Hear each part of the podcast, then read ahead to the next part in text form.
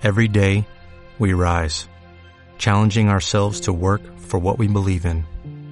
At U.S. Border Patrol, protecting our borders is more than a job, it's a calling. Agents answer the call, working together to keep our country and communities safe. If you are ready for a new mission, join U.S. Border Patrol and go beyond.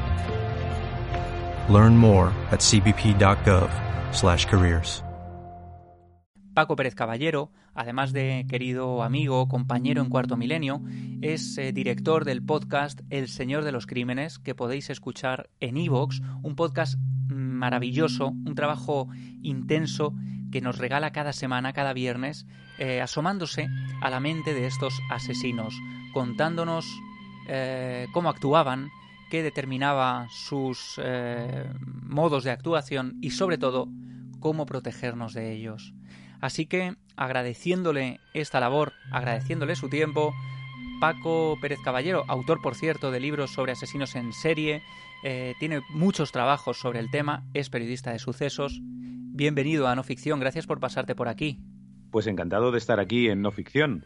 Oye, muchísimas gracias por tu tiempo, que sé que no tienes mucho y además es que tú tienes miles de líos, eh, aparte de tus reportajes y de tu trabajo en Cuarto Milenio, ese podcast que lo está petando, que es El Señor de los Crímenes en Evox. Y bueno, cuéntame un poco cómo surge esa idea de, dedicar un espacio a estos personajes, ¿no? Porque cada programa del Señor de los Crímenes está dedicado a, un asesino, casi como uno de esos diccionarios que tú escribiste, mm, el diccionario Espasa de Asesinos en serie, que es muy complicado de encontrar, llevado al audio, ¿no? Al podcast. Sí, incluso es un paso más, porque yo lo que trato es de seguir llevando el mensaje que generó mi padre a la gente, ¿no? Y es simplemente decirle que el mundo es peligroso, a pesar de que vivimos ahora en una especie de sociedad idiota que nos dice que todos somos buenos y que no hay ningún peligro pues bueno, a través de los casos criminales, de los enigmas, de la crónica negra, podemos extraer eh, una especie de antídoto para protegernos no solo contra los asesinos, sino también contra las personas malas que nos rodean.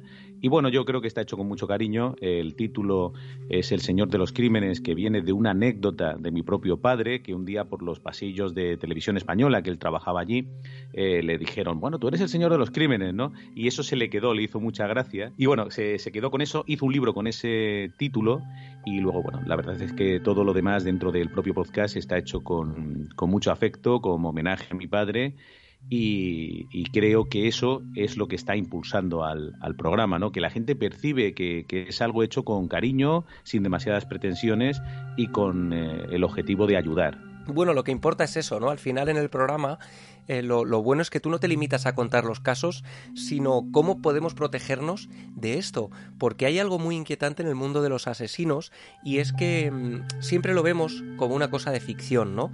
Ah, eh, ahora te preguntaré por qué nos encanta o por qué nos fascina el asesino en serie. Mm, muestra de ello es el éxito que viven las novelas, por ejemplo, de crímenes, los documentales de True Crime, que están muy de moda actualmente.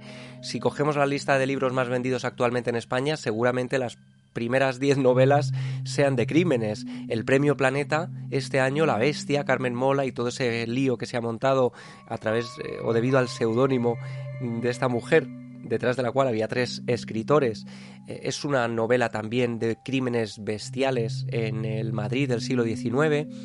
Em, pero lo interesante es no quedarse solo en lo macabro, en lo grotesco, sino en cómo poder aprender de todo esto. Y mm, hay algo, Paco, que siempre hemos hablado tú y yo, para quien no lo sepa, trabajamos en Cuarto Milenio juntos, es más, nos sentamos codo con codo, hablamos muchísimo de, cosas que vemos, de cosas que nos interesan, y hace unos años aparece esta serie, esta serie Mindhunters. Eh, yo desconocía de verdad todo lo que había detrás de los perfiladores criminales, la historia de Robert Ressler y John Douglas. De hecho, yo de Ressler había oído hablar, pero eres tú quien realmente me cuenta en profundidad quién es este tipo y por qué es tan importante para el crimen. Eh, tú has visto la serie, ¿no? Sí, sí, por supuesto. Yo he visto la serie. me gusta mucho la factura que tiene, pero te acuerdas que cuando empezó a emitirse eh, comentamos que, bueno, a mí me daba un poco de rabia, ¿no? Porque mm, yo siempre he seguido, lógicamente, eh, la trayectoria de Robert Ressler, es uno de, de los grandes eh, inspiradores del mundo del crimen actual, es el primero que tiene la idea de extraer de los asesinos la receta para protegernos, algo que ahora nos parece evidente, pero que entonces, y como bien se va demostrando en la serie, genera una enorme resistencia, porque todo el mundo, incluso en el FBI, eh, le decía, pero bueno, ¿qué vamos a sacar de estas bestias? ¿Por qué vas a ir a hablar con esta gentuza? Y bueno, efectivamente él va demostrando, como siempre, ¿no? Con ensayo y error, que eh, hablando con estos asesinos se pueden extraer eh, claves porque ellos te explican por qué piensan así, qué obtienen de los crímenes y eso es fundamental y de hecho gracias a su trabajo es cómo van deteniendo y cómo se van acercando a otros asesinos que en ese momento están aterrorizando el país. De hecho, él es el que acuña el término asesino en serie, él es el que habla de asesinos en serie organizados y no organizados, aunque todo esto se ha superado después, ¿no? Porque en general podemos hablar de eso, pero luego hay asesinos mixtos y, hay gente que es muy difícil de etiquetar, ¿no? Y es verdad que está John Douglas, pero John Douglas, digamos que es un personaje eh, secundario en la vida real, ¿no? Y ahora digamos que una vez muerto Robert K. Ressler, le hemos dado la vuelta a la tortilla y a través de esta serie estupenda, que, que tan bien hecha está, que tan bien elegidos están los actores, eh, pues parece que el protagonista es, John Douglas, ¿no? Digamos que para los que habéis estudiado en profundidad la criminología, el ámbito de, los asesinos, el libro de Ressler es casi como un manual. Aquí lo tengo, lo publica, está editado en España por Ariel, actualmente con el nombre Asesinos en serie, pero eh, originalmente, Paco, el libro tenía otro título, ¿no? En la versión original. Sí, sí, el libro que yo he leído y he manejado y estaba en casa se llama El que lucha con monstruos y creo que es el título más adecuado. De hecho, eh, luego hay una segunda parte de este libro que se llama Dentro del monstruo y, son quizá los libros de cabecera de cualquier persona que quiera empezar a estudiar eh, cómo se adentra uno en la mente de un asesino en serie. Contiene entrevistas maravillosas con, asesinos y algunas experiencias eh, muy intensas que vive Robert K. Ressler. Mis asesinatos no eran crímenes sexuales. Yo no quería violar a nadie. Solo quería matarlas. Y las voces me ayudaban a justificar lo que ya quería hacer. ¿Cómo las encontrabas, a tus víctimas? Me ponía a conducir. ¿A conducir? Todo el tiempo buscando chicas. ¿Nunca escogías a ninguna por adelantado y la vigilabas? No. Nunca sabía quién sería. ¿Eso hace el de Kansas? Eso creemos, por sus cartas. Yo solo conducía. Seguro que el de Kansas hace igual. Necesitas un coche fiable. Y fui listo. Estudiaba mapas, rutas de huida, llevaba mi pistola, monedas para el parking. El momento surge sin avisar. ¿Cómo sabías qué noche salir de caza? ¿Tenía algo que ver con los ciclos lunares? ¿Qué va? Cazaba cada noche. ¿Todas las noches? Esa es la clave, el compromiso. Salía todas las noches, pero Puede que una vez cada varias semanas encuentres a la chica perfecta en el sitio perfecto a la hora perfecta. Nunca sabía lo que buscaba. Pero lo sabía nada más verla. ¿Alguna vez volviste a los escenarios de tus crímenes? Todo el tiempo. ¿Era porque sentías culpabilidad o remordimientos? No. Si fallaba o había demasiados polis, volvía a donde había hecho un trabajo. Para revivirlo.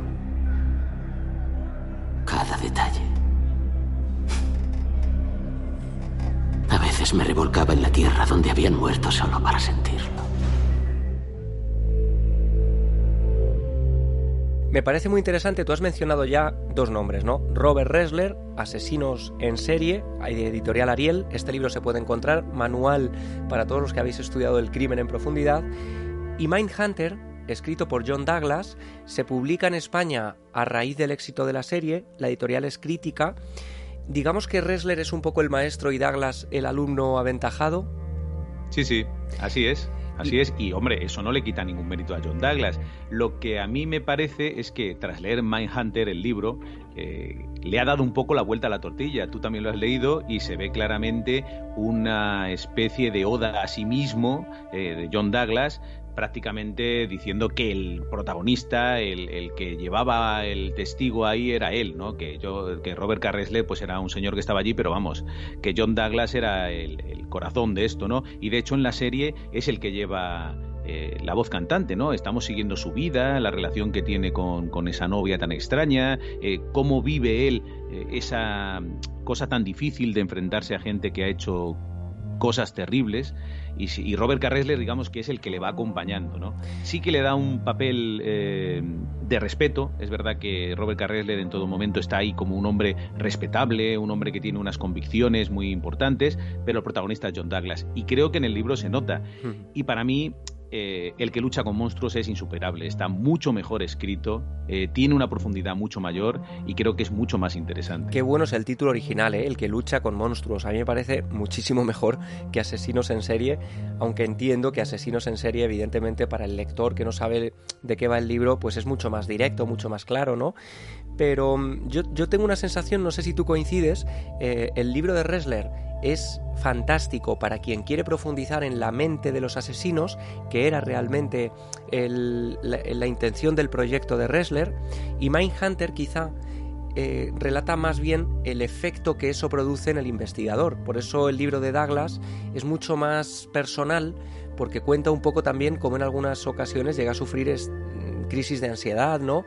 Em, y luego se nota un poco ese intento de sí, sí, sin duda. De llevarse el, mayor número de anécdotas cuando ves que algunos de ellos comparten. Por ejemplo, cuenta mm, John Douglas en el libro que Richard Harris, eh, el autor del Silencio de los Corderos, le confiesa en un momento dado que el personaje de Jack Crawford está inspirado en él.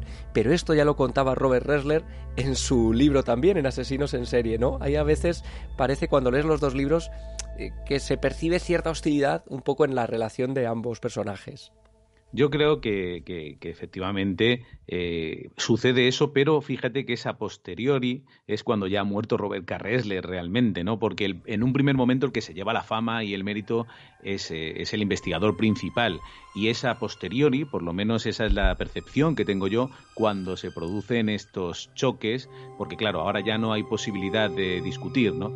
Y, es un poco triste porque realmente lo que están luchando es por la fama, por el mérito, cuando lo que hay detrás es tan importante que esto no tiene ninguna relevancia. Eh, ¿Quién es el que tiene la idea de hablar con uno, con otro? Eh, ¿Quién es el que inspira o quién es el que realmente hace un trabajo más de campo? Efectivamente estoy de acuerdo contigo en el análisis que haces. Eh, precisamente el libro Mindhunter se centra en lo que siente John Douglas, no, no los investigadores, sino lo que siente él, ¿no? Cómo, cómo vive él eh, esos encuentros y de hecho hay algunas cosas que se pueden poner en duda porque incluso eh, John Douglas se sitúa en entrevistas en las que Robert Carresler dice que no estaba John Douglas, ¿no? Entonces, bueno, eh, son curiosidades de esto que no le quitan ni un ápice de interés a Mindhunter, al revés. esto, al final, como tú muy bien hilas en tu podcast no ficción, se trata de llevar la realidad a, la ficción y ahí siempre se pierden cosas, ¿no? Pero bueno, la verdad es que en este caso eh, casi no hay que hacer nada porque nos enfrentamos a verdaderos monstruos. Fíjate, el primer capítulo de Asesinos en serie de Ressler habla del asesino vampiro, habla de Richard Chase, este personaje que hace desaparecer a varias personas, que parece llegar a beber la sangre de alguna de ellas, y cuenta en el libro Em, Robert Ressler, cuando se encuentra con él en una de estas entrevistas, su aspecto me dio otro susto. Era un hombre joven, flaco, extraño, con el pelo eh, negro y largo, pero lo que realmente me impactó fueron sus ojos. Nunca los olvidaré. Eran como los ojos del monstruo de la película Tiburón. No había pupilas, solo puntos negros. Eran ojos malvados. Tú has tenido la, oportunidad también de mirar al mal directamente, ¿no? A, través de, tus crónicas, estando incluso en, en los juicios donde te llegaste a topar cara a cara con algún asesino similar a los que aparecen en estas obras y, desde luego hay algo interesante ¿no? en extraer también conclusiones de lo subjetivo, no solo de lo objetivo. Y ahí es donde va Ressler, a intentar obtener detalles no solo de las cosas que se pueden cuantificar, como intentó hacer César Lombroso ¿no? en alguno de sus estudios siglo XIX, intentando explicar por qué el asesino era un asesino, sino que Ressler trata de, de anticiparse al asesino intentando sacar detalles em, de lo que ve y de lo que percibe también de ellos, ¿no? Eso es yo creo lo interesante de las entrevistas. No solo cuenta lo que relatan los asesinos, sino que también cuenta sus impresiones personales y la energía, entre comillas, que transmiten estos asesinos. Sí, sí, se trata de detectar qué es lo que lo hace diferente del resto de las personas, porque son seres humanos exactamente igual que tú y que yo y son personas que normalmente eligen el mal, en el sentido estricto de la palabra. No son personas no responsables de sus actos, son personas que en algún momento se han roto, están averiadas, pero que han seguido por ahí caminando y perfectamente eh, metidas en nuestro ambiente sin que los detectemos. Eh, gente absolutamente agradable, como este, por ejemplo, Richard Trenton Chase, que era un tipo absolutamente normal en su vida diaria, pero que tenía un calendario con los días en los que tenía que salir a matar para conseguir sangre porque él pensaba que su sangre se estaba convirtiendo en polvo y efectivamente eh, tenía un vaso de plástico que utilizaba para beber sangre de sus víctimas, ¿no? Y es un tema terrorífico. Tú imagínate cuando llega la policía y ve ese, ese calendario en el que están señaladas las fechas de los crímenes que ya ha cometido y muchas fechas futuras en las que pone hoy, día en el que tiene que salir a matar. Sin duda nos estamos perdiendo algo si no nos sentamos y pensamos que el mal existe, que hay gente malvada que puede hacerte daño y que la única manera de protegerte es conocerlos, es saber eh, que pueden dar una cara muy amable, pero que luego van dejando señales de su eh, lado oscuro. Y eso lo está haciendo Robert Ressler por primera vez. Se está enfrentando a ellos y les está escuchando, porque entonces como es lógico, como nos pasa a todos, nadie tenía ganas de escuchar a estos asesinos, ¿no? Dice, bueno, este tío con todo lo que ha hecho, no quiero ni verle, ¿no? De hecho, en Estados Unidos, existiendo pena de muerte, pues decían, mira, estos nos los quitamos de en medio y ya está, ¿no? Eso hicieron con Ted Bundy, por ejemplo. Pero luego se dieron cuenta de que podrían ser útiles a la sociedad a pesar del daño que habían hecho. Soy el agente especial Tench y este es el agente especial Ford. Esto no es un interrogatorio, señor Manson. Sabemos que no cometió los asesinatos de Tate o la Bianca. Lo que nos interesa es su relación con su familia y cómo pudo eso influir en los crímenes. Por favor. Queremos que nos cuente con sus propias palabras lo que pasó.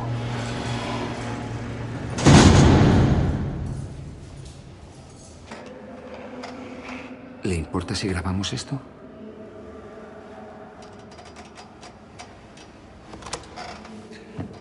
En estos años, algunos le han culpado de los asesinatos y luego han cambiado su versión. Otros, bastante famosos, le han protegido. Parece tenerlos pillados incluso desde la cárcel. Pero digan lo que digan ellos, usted mantiene la misma historia. Porque mi verdad es simple. Y su verdad es complicada. ¿Complicada cómo? Ustedes no lo ven, pero la única verdad es el ahora. El ahora es lo único real. A nosotros nos interesa más el entonces cómo conoció, influenció y adoctrinó a las personas que le seguían. Adoctrinar. Venga ya, hombre. ¿Cómo empezó la familia? ¿Empezó por las chicas? Esas personas que llama familia eran niños que nadie quería. Los tiraron como si fueran basura y yo los recogí en la cuneta y les dije esto.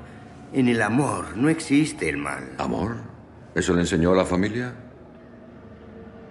¿Es usted un hombre de familia, señor Tench? Sí. ¿Sí? Ese también es un hombre de familia, con sus llaves y su pistola. Está enseñando a sus hijos ahora mismo. Están aprendiendo sus creencias y creerán en ellas. Y usted, usted enseña a sus hijos.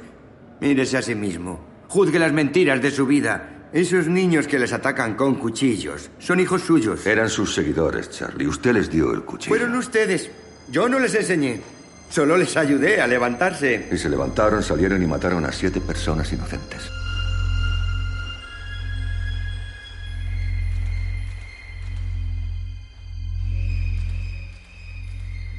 Y eso es muy interesante. Ahora hablaremos de los diálogos que se establecen entre Ressler y los asesinos, cómo el propio Ressler intenta que no le vean como un funcionario, ¿no? O como una persona fría y ajena a todo esto, sino que realmente quiere comprenderles y empatizar con ellos. Em, hay una serie de personajes a lo largo de la serie, faltan muchos en la serie.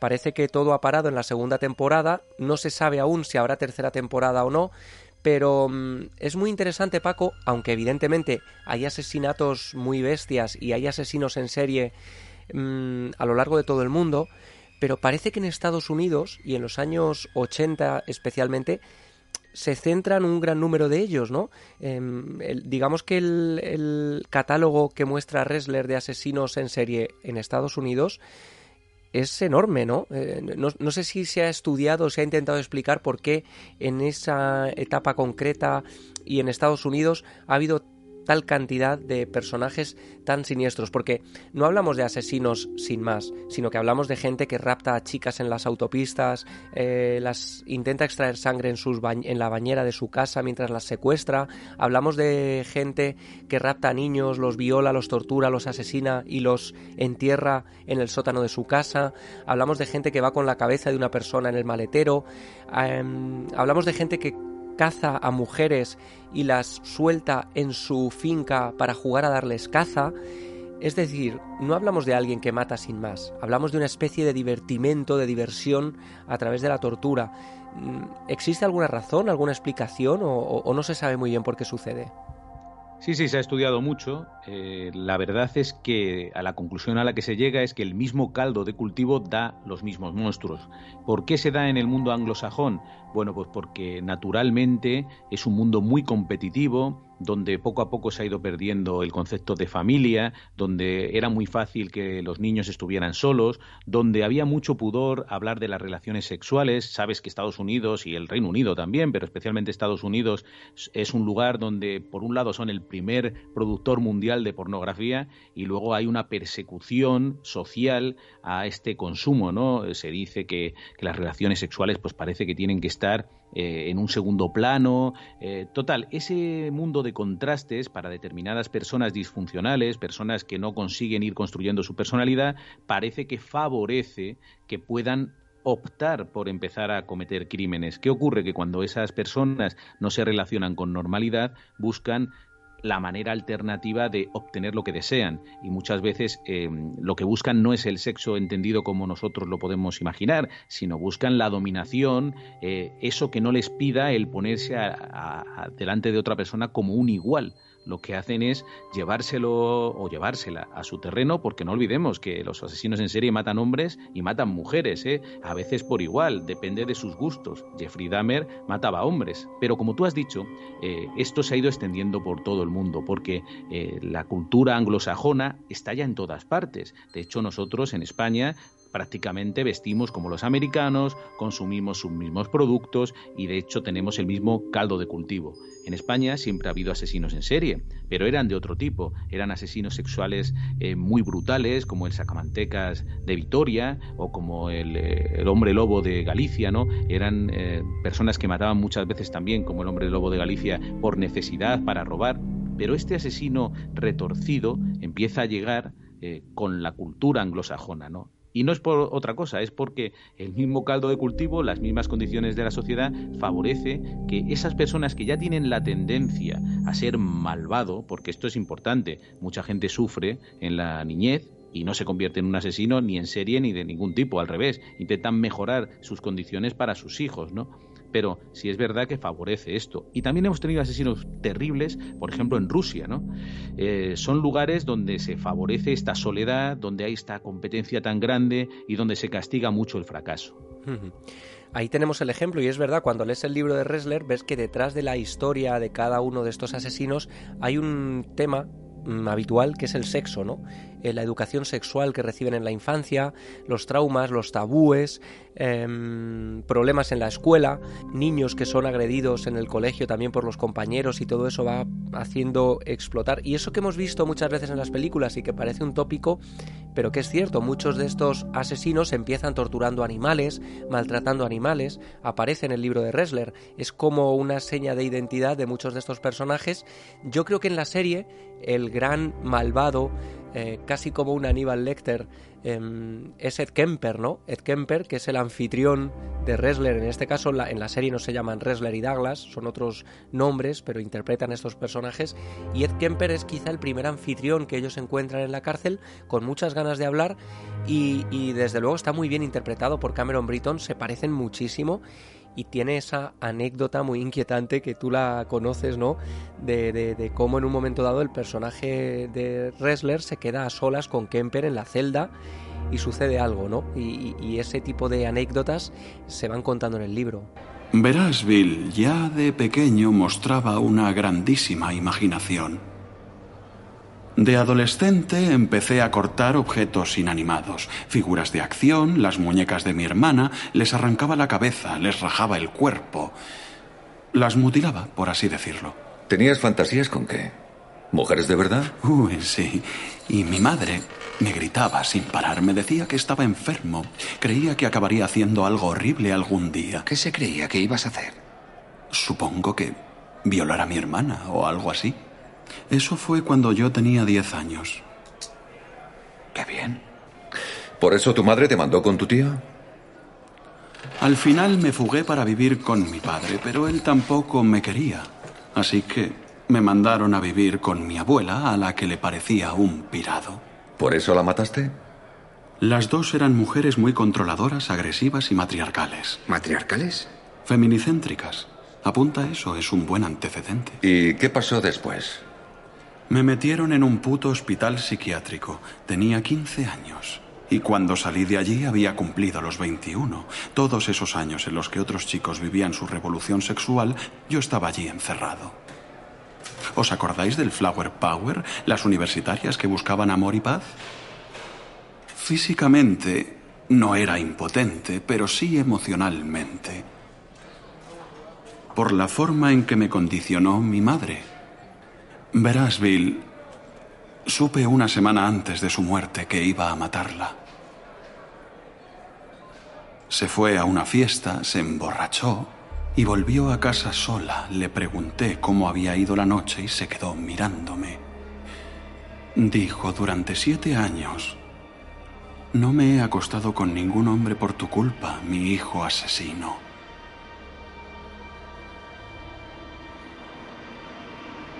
Así que cogí un martillo y la maté a golpes. Luego le corté la cabeza. Y la humillé. Si una mujer humilla a su hijito, él se volverá hostil, violento y degenerado. Punto y final.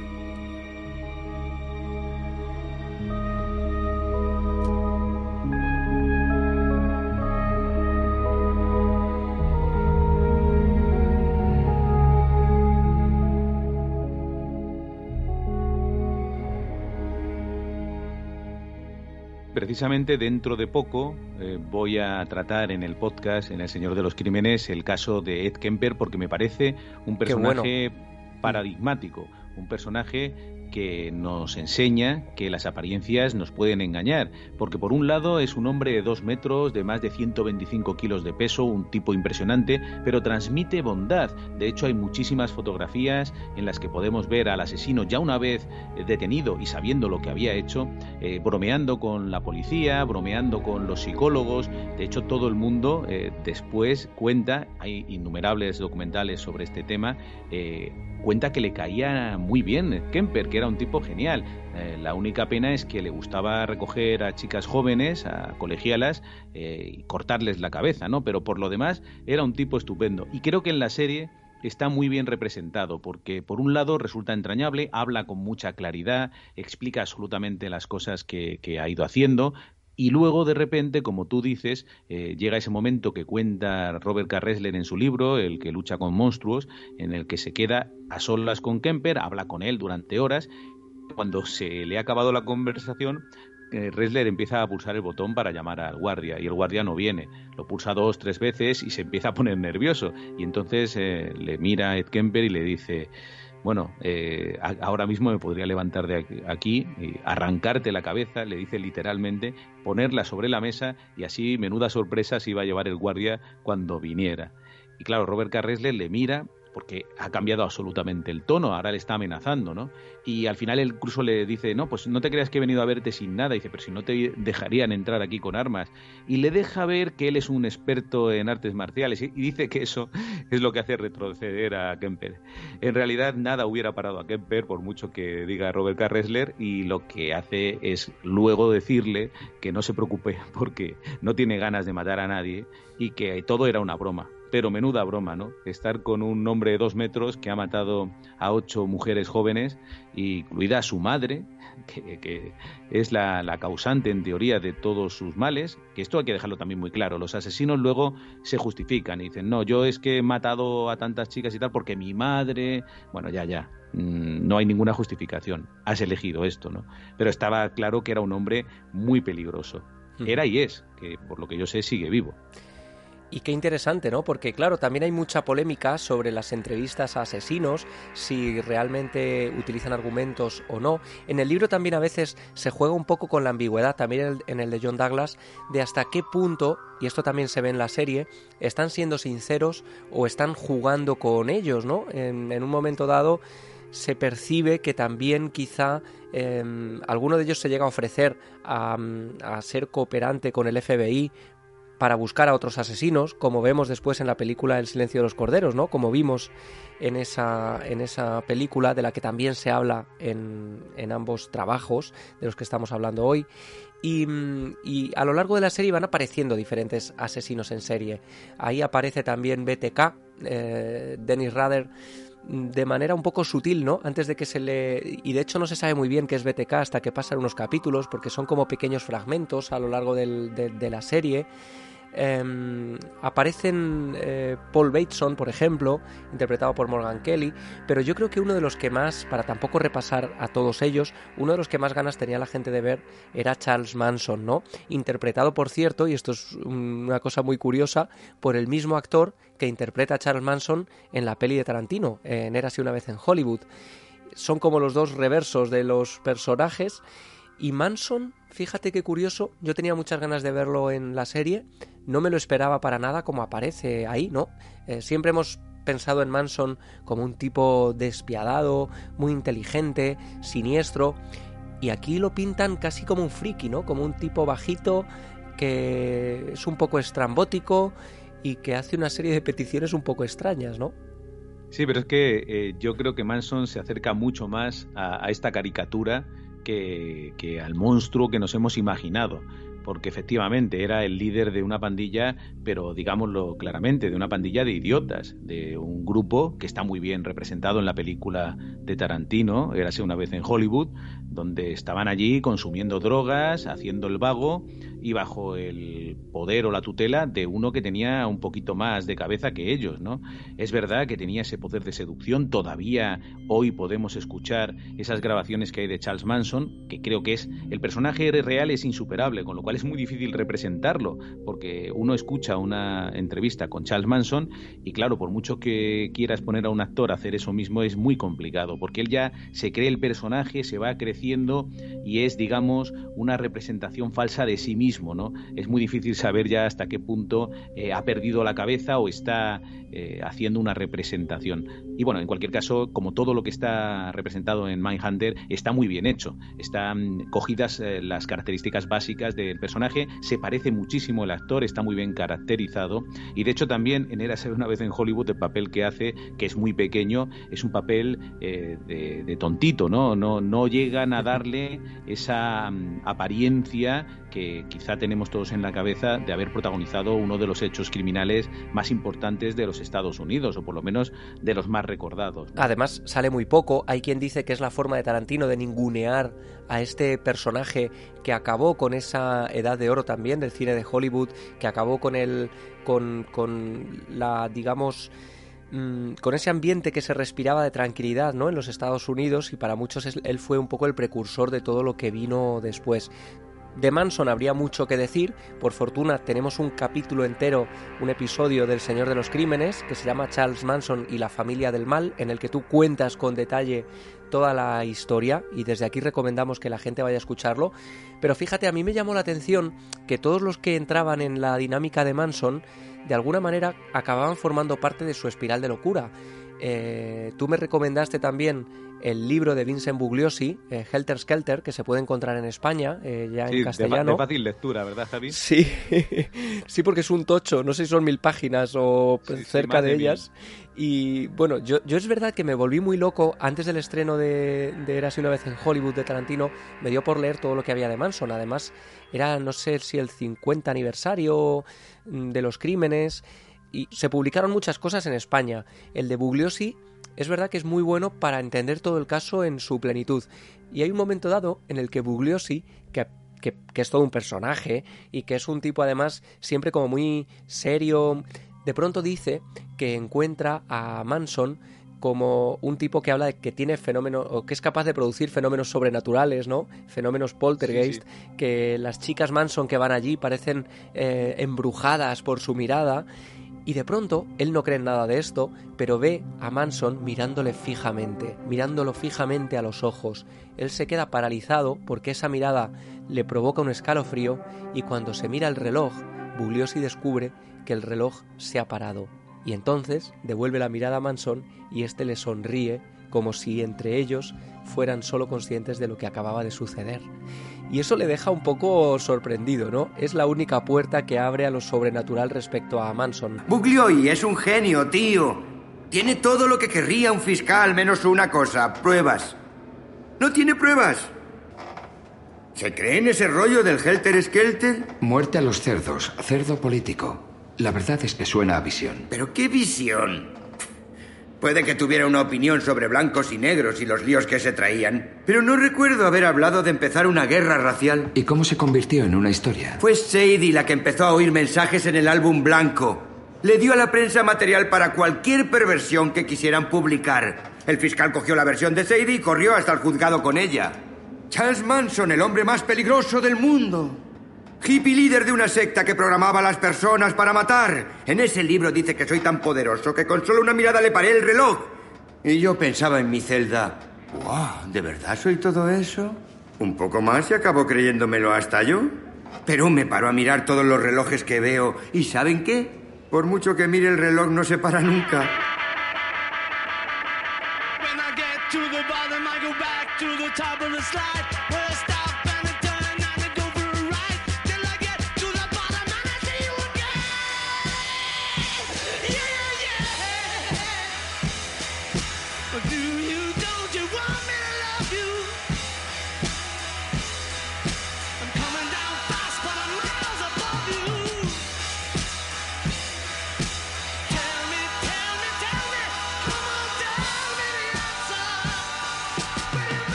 Pero en la serie lo que vemos, y en el libro, es que realmente era un embaucador que yo creo que la anécdota de las gafas de sol que tú conoces es el mejor ejemplo de cómo la cómo jugaba Manson no a, intentar dárselas de lo que no era. Sí sí sin duda. Él se queda ahí con las gafas de sol porque es al final la, la tontería que, que, él quiere demostrar ahí. Pero esto que estás contando de Bugliosi eh, es muy interesante porque ese es el juego que él eh, lleva a cabo con todos sus seguidores. De hecho, eh, les reta muchas veces a que le disparen, por ejemplo, o acaben con su vida, eh, con esa voz que tiene, con esas técnicas que él ha aprendido, no lo olvidemos, en la cárcel, porque él entra y sale de la cárcel en un primer momento por robar coches, no tiene una vida especialmente afortunada, y claro, cuando sale de la cárcel, él allí ha aprendido técnicas de cienciología, por ejemplo, ha atendido técnicas de psicología. En la cárcel se aprende mucho de los malos, ¿eh? porque los malos, cada uno tiene su técnica y se transmiten sus conocimientos, con lo cual ya sale con una determinada capacidad de convencer y se encuentra con la explosión hippie y efectivamente consigue ese personaje que luego impresiona también, por supuesto, al fiscal y a la gente que lo tiene alrededor. Le tenían verdadero miedo. Era un enano de, de menos de un metro sesenta, pero que impresionaba mucho porque hablaba con mucha seguridad, amenazaba, eh, te decía por, por, un lado una broma y luego, sin embargo, pues eh, eh, era capaz de negociar y era capaz de asustarte. Eh, yo creo que eso está muy bien representado en Mindhunter y nos quedamos con ganas de haber profundizado en eso también en la película de Tarantino, pero efectivamente, eh, eso es muy importante. No es que tengamos que ningunear a los asesinos, es que tenemos que saber exactamente lo que son, que son gente rota. No se puede admirar a estas personas. Sabes que Charles Manson recibió decenas de cartas hasta que falleció en prisión, queriendo pues estar con él, acostarse con él ponerse a su servicio. De hecho, por eso nunca recuperó la libertad, porque tenía miedo de que aun siendo una persona ya mayor, eh, pues pudiera convencer a quien sea para cometer un delito. Sabes que incluso años después de los de los acontecimientos eh, que sabemos eh, del matrimonio La Bianca y por supuesto del asesinato de Sharon Tate y de sus amigos, pues una seguidora de Manson intentó atentar contra el presidente de los Estados Unidos. O sea, es decir, no es ninguna broma, era un tipo con una capacidad de convicción que da miedo. ¿Qué, tío? ¿Me gustan tus gafas de sol? ¿Me las das? Muchas gracias. El gurú de los enanos puede irse directo al infierno, por lo que a mí respecta. Agente Ford.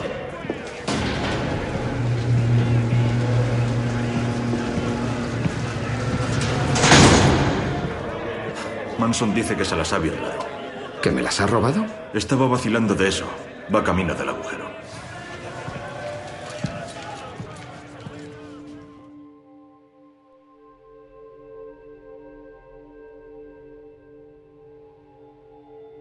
Siempre se dice, bueno, Manson nunca participó en los crímenes, Manson siempre estuvo en esa en esa mm, en ese decorado de las antiguas películas donde vivía la familia. Mm, no está tan claro, ¿no? se dice como muy alegremente, es verdad que nunca se pudo probar, pero quién sabe si, si pudo actuar. Hmm. ¿Qué evidencias tenemos de que no estuviera en el lugar de los hechos? Ah, que los asesinos, los asesinos materiales dicen que no, que Charles Manson no estaba allí. Por ejemplo, en el caso de los La Bianca hay un relato de los hechos realmente pintoresco, porque como sabes, en teoría, en el caso de Sharon Tate no estaba Charles Manson, pero en el caso de los La Bianca, Charles Manson entra para explicarles lo que tienen que hacer, ¿no? Hmm. Y luego se va y no participa en los hechos. Eso nos cuentan. Si uno lee toda la historia de Charles Manson, se da cuenta de que hay varios episodios de violencia anterior incluso con algunos de sus seguidores. Entonces, bueno, eh, no es descabellado pensar que pudiera participar en alguno de los hechos, no sabemos en qué grado. Lo que está claro es que lo juzgaron como un asesino, no como un inductor, y lo condenaron por asesinato. O sea que, en fin, no se andaron con medias tintas porque aunque no lo pudieran probar entonces, los medios no eran los de ahora, eh, sospechaban que este tipo era muy peligroso y creo que ha quedado suficientemente acreditado. Cuando vimos que había una serie sobre asesinos en serie eh, dirigida por David Fincher, yo creo que todos pensamos en Seven, ¿no? David Fincher, director de Seven, esa película terrorífica sobre un asesino que va eh, replicando los siete capitales a través de los cuerpos de sus víctimas. Yo creo que todos imaginábamos una serie que iba a ir por ahí, por esos terrenos pantanosos y desagradables de los cuerpos en descomposición, y sin embargo lo que encontramos es otra perspectiva, la perspectiva de los que llegan después, de la gente que intenta analizar todo eso para después, a través del conocimiento que han adquirido de los asesinos en serie, poder adelantarse y prevenir eh, otros asesinatos. Mm, no sé si tú echas en falta a algún personaje de los que se cuentan en el libro, porque claro, si la serie no va a continuar con una tercera temporada, que ojalá que sí. Aquí lo que da miedo además no son las escenas del crimen, son las conversaciones de los asesinos. Es una serie en la que tú puedes ver a Ed Kemper, como dices, un personaje aparentemente normal y corriente que estaba hablando de sus aficiones hace unos minutos, relatar después cómo ha decapitado a una persona con toda la tranquilidad del mundo. Y eso es lo que da miedo. No sé si tú echas de menos alguna de las entrevistas, alguno de los personajes que se cuentan en el libro y que quizá podríamos ver en próximas temporadas si la serie se retoma. Bueno, el, más impresionante, por lo menos por lo que le pasa a, este hombre, a Robert Carresler, es sin duda Ed Kemper, ¿no? Pero tiene una entrevista muy interesante, por ejemplo, en Dentro del Monstruo con Jeffrey Dahmer, el carnicero de Milwaukee. Y creo que también hay actores en Hollywood eh, que podrían eh, representar muy bien a Jeffrey Dahmer. A mí me viene a la cabeza, fíjate, eh, esta serie que nos gusta tanto, que es Supernatural. Si os acordáis del actor que interpreta a Lucifer, creo que, tiene un parecido bastante próximo con, Jeffrey Dahmer y sería, un, por ejemplo, un actor estupendo para, para representar a este auténtico monstruo terrorífico, ¿no? Eh, y otros muchos, porque eh, Robert Carresler habló, por ejemplo, con Ted Bundy, que, que le explicó, le dio algunas claves para perseguir al asesino de Green River, que, que entonces estaba absolutamente mm, trayendo de cabeza a, la policía porque no había manera de, dar con él, ¿no?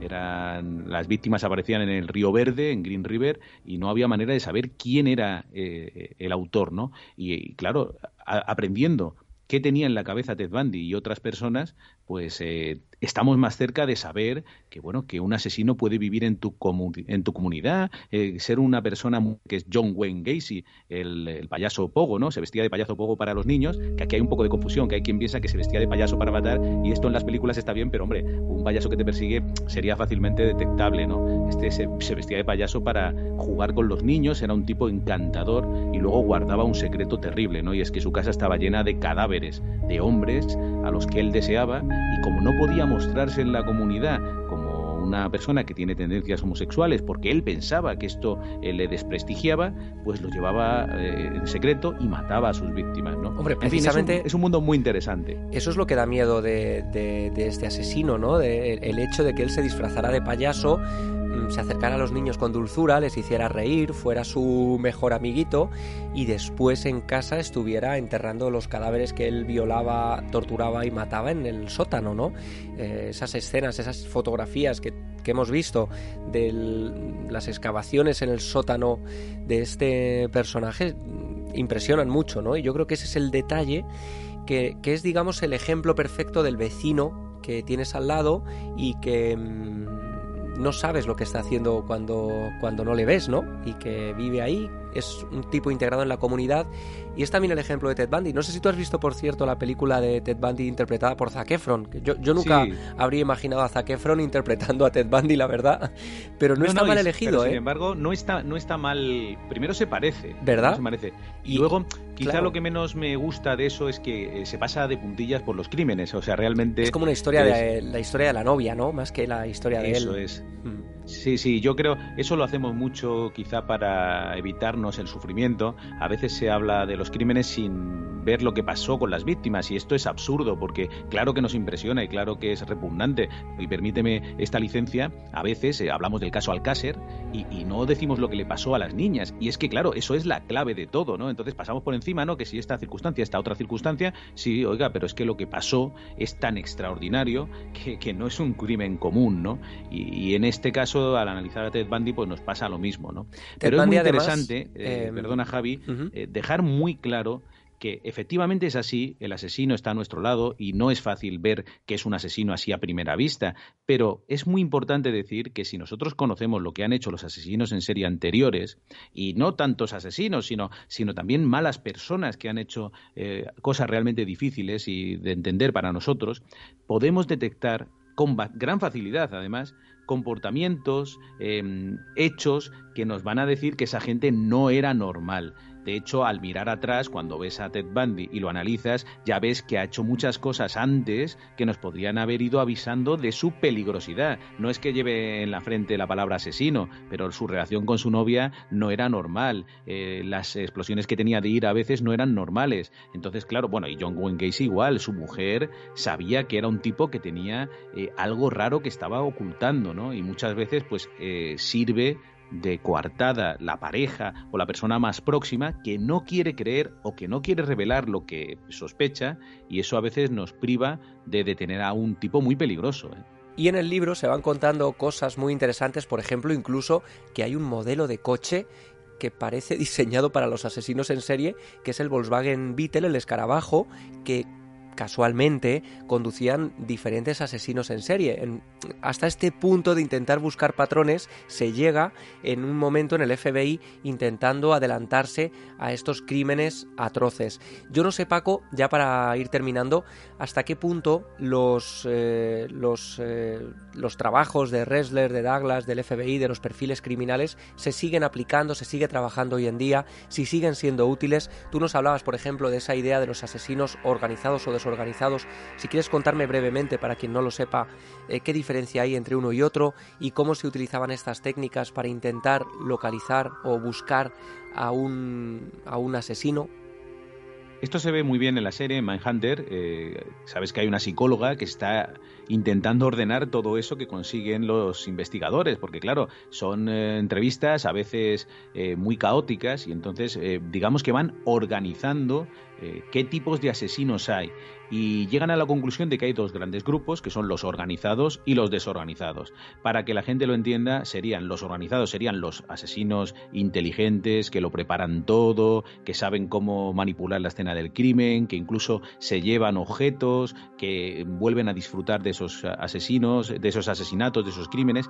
Y luego está el asesino desorganizado que, digamos, mm, se acerca a la idea que tenemos del asesino perturbado, que es una persona que, no sabe muy bien lo que está haciendo, que, tiene una explosión de ira muy grande, como por ejemplo aquí podría ser el matamendigos, ¿no? Eh, una persona que eh, realmente no está en sus cabales. Eh, los asesinos desorganizados mm, se meten en este cajón. Lo que ocurre es que luego se ve que no es tan fácil dividirlos, porque los propios asesinos en serie, al, estar rotos, como estamos hablando, están averiados, tienen cosas que parecen de un asesino organizado y de repente hay algunos actos que, podrían entrar dentro de la categoría de asesinos no organizados o desorganizados. Con lo cual, bueno, todas las etiquetas eh, nos sirven para entender el fenómeno, pero no son cerradas. De hecho, eh, sabes que antes se decía que el asesino en serie tenía que matar a tres víctimas dejando un periodo de enfriamiento y ahora no es tan así, ¿no? Porque hay asesinos en serie que han sido, por ejemplo, detenidos en la segunda víctima, pero que no cabe duda de que si hubieran seguido en libertad pues hubieran seguido matando, ¿no? Así que con los conceptos pues tenemos que tener también cuidado. Es decir, que fue un estudio muy interesante el de, el de Robert Ressler y, el análisis de la conducta del FBI, pero todas esas teorías, imagino, pues han ido actualizándose, ¿no? Se van modificando con el tiempo, pero la base de esos trabajos y esas entrevistas y lo que consiguieron con ellas se sigue utilizando y se sigue aplicando hoy en día. Sí, sí, sí, no, no, es que, es que sin ellos eh, no estaríamos donde estamos. Y de hecho, eh, la disminución de los asesinos en serie, hay muchos menos ahora, eh, tiene que ver con todo esto, porque ya el FBI y las policías del mundo saben dónde buscar. Aún así, sigue habiendo cierto pudor, por ejemplo, aquí en España, hablar de asesino en serie, como si fuera una figura que no existiera, ¿no? Hay incluso inspectores de policía que han dicho que el asesino en serie no existe y que es una invención de la prensa, ¿no? cosas tan absurdas como estas, cuando está ampliamente documentado, ¿no? que hay muchos asesinos en serie y que los ha habido en España. En efecto, todo lo que hicieron Robert Carresler y John Douglas son, eh, son cosas perfectamente aplicables ahora. Las entrevistas siguen siendo muy interesantes, los personajes siguen siendo muy interesantes y no los tendríamos tan bien analizados sin ellos. O sea que sin duda, una curiosidad es que sabes que cuando se fundó esto de los nombres que estamos hablando, ¿no? Cuando se fundó la unidad se llamaba la unidad de ciencias del comportamiento y ahora ya no se llama así, la cambiaron porque no les gustaba este nombre y ahora se llama la unidad de análisis de conducta, ¿no? Pero bueno, viene a ser lo mismo y sigue trabajando. Pues Paco, muchísimas gracias por tu tiempo, muchísimas gracias por compartir todo tu conocimiento de años y años y años acudiendo a los lugares donde se han producido crímenes, entrevistando a los familiares de las víctimas, entrevistando o viendo, mirando a los ojos a veces a los propios asesinos y todo esto nos lo cuentas cada semana de manera magistral todos los viernes en El Señor de los Crímenes. Así que gracias por este espacio y gracias también por ese podcast fantástico que, que seguimos semanalmente. Un placer, querido amigo, y mucha suerte con No Ficción. Un abrazo a tus oyentes. Un abrazo enorme.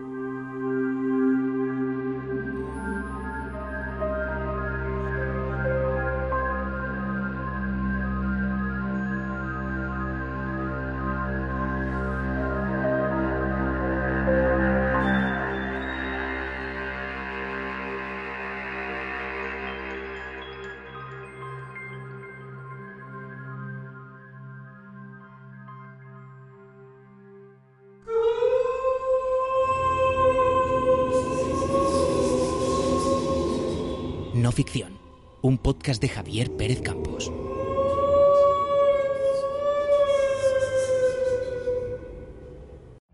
Every day, we rise, challenging ourselves to work for what we believe in. At U.S. Border Patrol, protecting our borders is more than a job, it's a calling.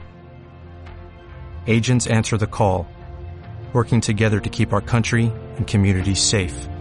If you're ready for a new mission, join U.S. Border Patrol and go beyond. Learn more at cbp.gov/careers.